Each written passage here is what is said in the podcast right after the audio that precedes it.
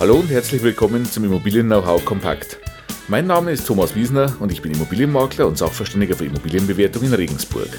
In dieser Folge geht es um das Thema Mietkaufmodelle.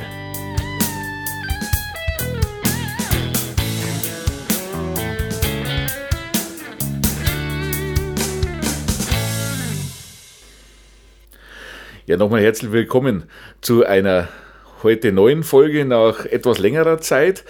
Äh, Gibt es heute mal wieder eine neue Folge Immobilien-Know-how kompakt. Ich hatte es Ihnen ja in der Vergangenheit auch versprochen, es wird immer wieder neue Folgen geben, allerdings nicht mehr in dieser Regelmäßigkeit, wie wir das Basiswissen äh, damals geschaffen haben, sondern immer wenn aktuelle äh, Neuigkeiten auftreten oder wenn aktuelle Themen anstehen. Nachdem jetzt einige neue Themen auch wieder auf die Agenda kommen, wird es einige neue Folgen geben in der näheren Zukunft. Und heute wollen wir gleich mal mit einer starten. Und zwar starten wir heute mit einer Zuhörerfrage aus iTunes. Dort wurde die Frage nach dem Thema Mietkauf gestellt. Und zwar speziell auch die Frage, was bringt ein eventueller Mietkauf oder ein Modell des Mietkaufs gerade für den Verkäufer für Vorteile. Dazu schauen wir uns doch vielleicht einfach mal das Thema Mietkauf nochmal genauer an.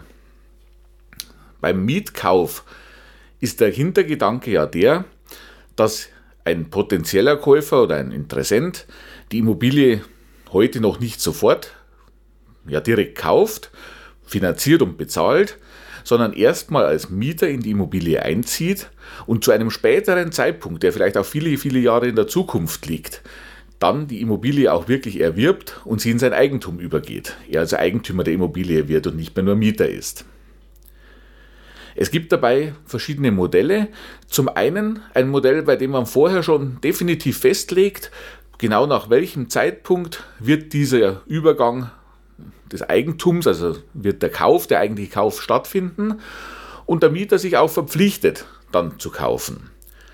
Auf der anderen Seite gibt es auch sogenannte Optionsmodelle, bei denen der Mieter erstmal, ja, wie beim anderen auch als Mieter einzieht und sich während der Zeit bis zu einem gewissen Zeitpunkt entscheiden kann, möchte er denn nun wirklich Eigentümer werden, möchte er den eigentlichen Kauf tätigen. Bei beiden Modellen wird es eigentlich so gemacht, dass diese monatliche Miete, die der, die der Mieter dann an den dann noch Eigentümer bezahlt, immer einen Anteil an wirklicher Miete enthält und einen Anteil schon als Anrechnung auf einen Kaufpreis enthält. Somit ist diese Miete allerdings auch meistens relativ hoch anzusetzen. Wichtig ist vorab schon mal darauf hinzuweisen, solche Verträge müssen wie Immobilienkaufverträge auch notariell beurkundet werden. Es reicht also nicht, wenn Sie das analog einem Mietvertrag ganz normal privat, äh, privatschriftlich zwischeneinander aufsetzen und unterschreiben. Es hat, nachdem es ja trotzdem um den Eigentumsübergang an einer Immobilie geht, muss es notariell beurkundet sein. Also hier gilt auch die Formvorschrift der notariellen Beurkundung. Ja, wenn wir jetzt Vorteile betrachten wollen, gerade für den Verkäufer, dann bin ich jetzt ganz ehrlich, ich sage Ihnen meine persönliche Meinung. Hier geht es wirklich auch immer um meine subjektive Meinung zu dem Thema. Ich sehe keine großen Vorteile für den Verkäufer. Sie gehen als Verkäufer doch gewisse Risiken ein und ich sage es einfach mal flapsig, Sie spielen als Verkäufer Bank. Denn nichts anderes ist es ja eigentlich. Denn Sie gehen jetzt her und geben dem, dem zukünftigen Käufer in dem Sinne ein Darlehen, damit er nicht mit einer Bankfinanzierung das Ganze machen muss, sondern er bezahlt mit diesem monatlichen Miete ja an Sie letztendlich ein Darlehen auch wieder zurück. Sie haben aber auch diese Unsicherheit viele, viele Jahre in die Zukunft. Sie haben zwar einen gültigen Vertrag, aber entweder Sie haben einen Optionsvertrag und wissen auch gar nicht, ob der Mieter diese Option dann wirklich zieht.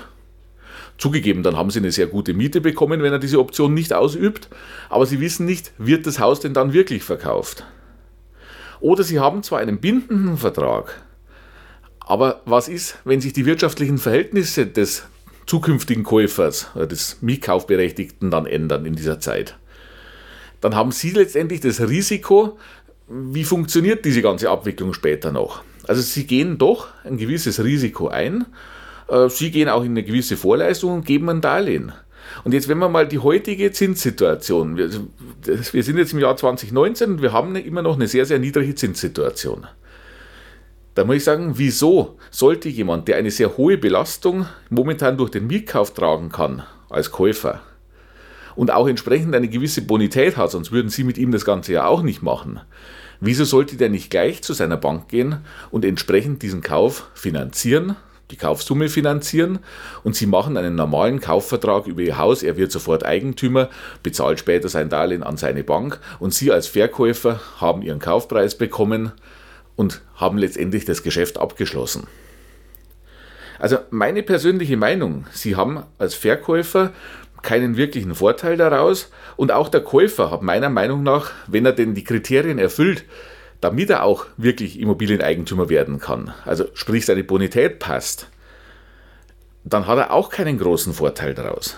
Also mir persönlich wären die Unwägbarkeiten zu hoch und ich würde sofort einen Kauf oder einen sofortigen Kauf dem Ganzen immer vorziehen. Nochmal der Hinweis, wenn Sie sowas machen wollen, es muss notariell beurkundet sein, sonst ist das Ganze hinfällig. Und daher auch mein Tipp dazu. Es mag ja auch Situationen geben, also ich mag jetzt nicht pauschal sagen, Mietkauf ist schlecht oder Mietkauf sollten Sie nicht machen.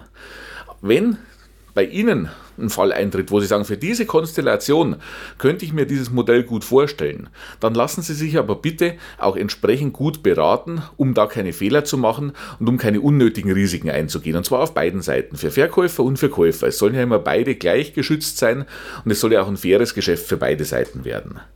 Daher nehmen Sie professionelle Beratung in Anspruch, nachdem es sowieso notariell beurkundet sein muss wenden Sie sich dazu vielleicht einfach an das Notariat oder an ein Notariat Ihres Vertrauens und lassen Sie sich zu diesen Verträgen entsprechend beraten.